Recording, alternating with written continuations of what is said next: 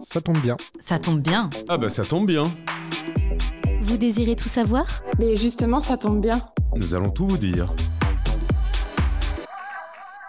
Épisode 1 L'évaluation de la concurrence en tant que porteur de projet ou créateur d'entreprise, avec au micro Renaud. Renaud, c'est à toi.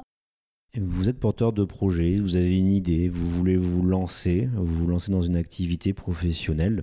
C'est une première chose. Vous avez potentiellement déjà, et je vous le conseille, peut-être déjà établi un petit bout de prévisionnel pour connaître un petit peu euh, les cibles que vous avez visées, le prix de votre service ou de votre produit, la marge que vous allez faire et les charges de fonctionnement. Bon, des sujets qu'on aborde dans le podcast euh, prévisionnel. Ça, c'est un premier élément. Et ce qui est parfois mis de côté, malheureusement, c'est évaluer la concurrence. En effet, vous avez un produit, vous avez confiance en ce produit, vous êtes euh, très motivé dans votre activité mais on vous avait potentiellement pas pris le temps d'étudier la concurrence et c'est précieux. Il faut en effet dès le départ valider, on a validé potentiellement la faisabilité la rentabilité avec un prévisionnel, mais il est indispensable de définir vos concurrents, de les dénombrer, les chiffrer, hein, de connaître le nombre de vos concurrents, de les situer. Est-ce que mon activité, mon, mon produit, mon service vise un secteur spécifique, un secteur géographique? Est-ce que je m'étends, est-ce que je suis plutôt euh, sur une localité euh,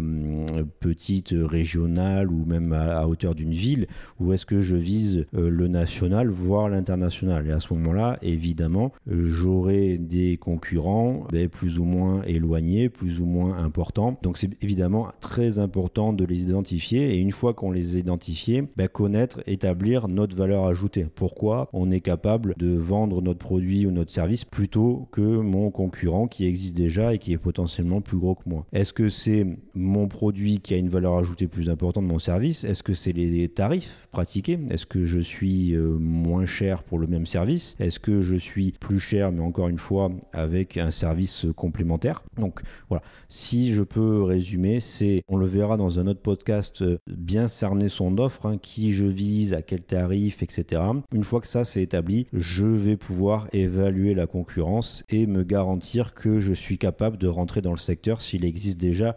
Si je, pense produire un produit innovant qui n'existe pas, il faut quand même voir euh, quel produit potentiellement je remplace. C'est-à-dire, il peut être innovant, mais remplacer un outil qui est désuet, qui est vendu par la concurrence, et donc identifier également cette concurrence, ses prix, quelle euh, cible hein, des professionnels, des particuliers, et encore une fois au niveau aussi géographique. On peut nous aussi accompagner les créateurs, les porteurs de projets dans cette analyse de la concurrence. On peut, avec des données que l'on a de, au niveau des professionnels ou au sein du cabinet, connaître, identifier hein, les, taux de marge du secteur si c'est un secteur un peu connu, donc et pouvoir se comparer, connaître un petit peu les grandes masses, c'est-à-dire par exemple bah, le coût du personnel par rapport au chiffre d'affaires, est-ce qu'on est, ça représente 20% du chiffre d'affaires, 30, 50, 60, etc.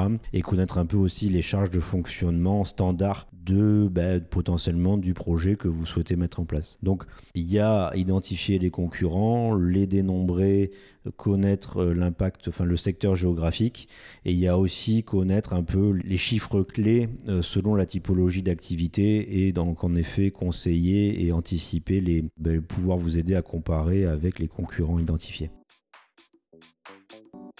Vous venez d'écouter l'épisode 1 de votre podcast Ça tombe bien, un podcast signé BSF qui vous accompagne dans vos prises de décision fiscales, sociales, juridiques et comptables. Vous pourrez retrouver tous les prochains épisodes sur toutes les plateformes d'écoute et sur notre site web groupe-bsf.fr.